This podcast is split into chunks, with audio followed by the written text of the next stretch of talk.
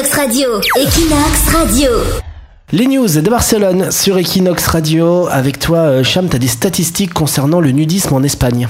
Oui, les Espagnols championnes du, du topless à la plage. Selon une enquête d'IFOP menée auprès de 8000 femmes d'Europe et d'Amérique du Nord, les Espagnols sont les moins pudiques. Près d'une Espagnole sur deux a déjà fait du sein nu à la plage contre seulement une Française sur trois ou une Américaine sur dix. Plus de 30% des Espagnols affirment même pratiquer le topless assez régulièrement. Elles sont suivies par les Allemandes, 23% les Hollandaises 20% et les Françaises 15%.